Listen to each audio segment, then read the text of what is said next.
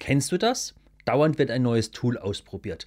Oder aber das vorhandene wird direkt so angepasst eingeführt, dass jeder komplett verwirrt ist.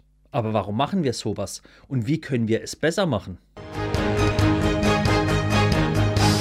Moin Moin, ich bin Sebastian und wenn du mehr über Kultur und Prozesse erfahren willst, dann abonniere diesen Kanal, um nichts zu verpassen.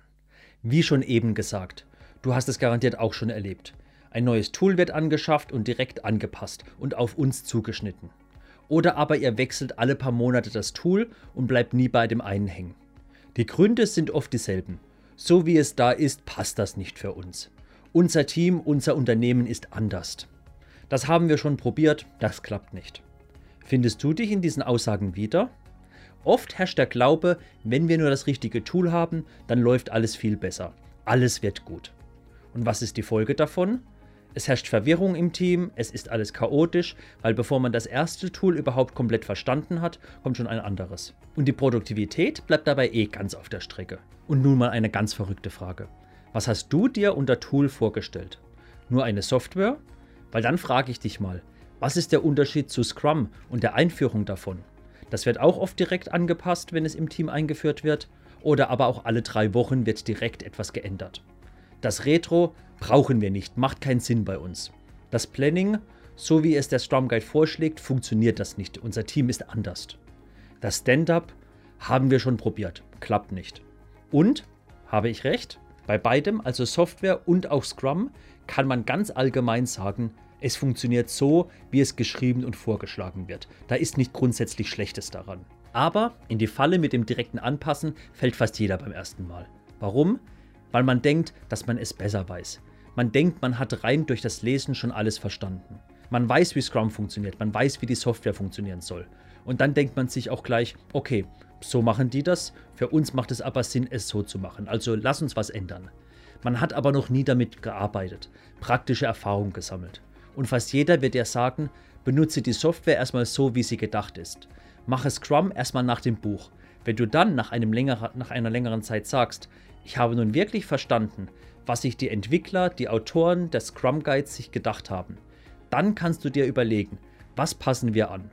Und das Wir heißt hier das Team und du, nicht du alleine. Ihr als Team solltet es verstanden haben und dann darüber iterieren, darüber diskutieren. Weil Gewohnheit kommt erst mit Routine und regelmäßiger Benutzung. Und erinnerst du dich noch an das agile Manifest? Individuen und Interaktionen mehr als Prozesse und Werkzeuge.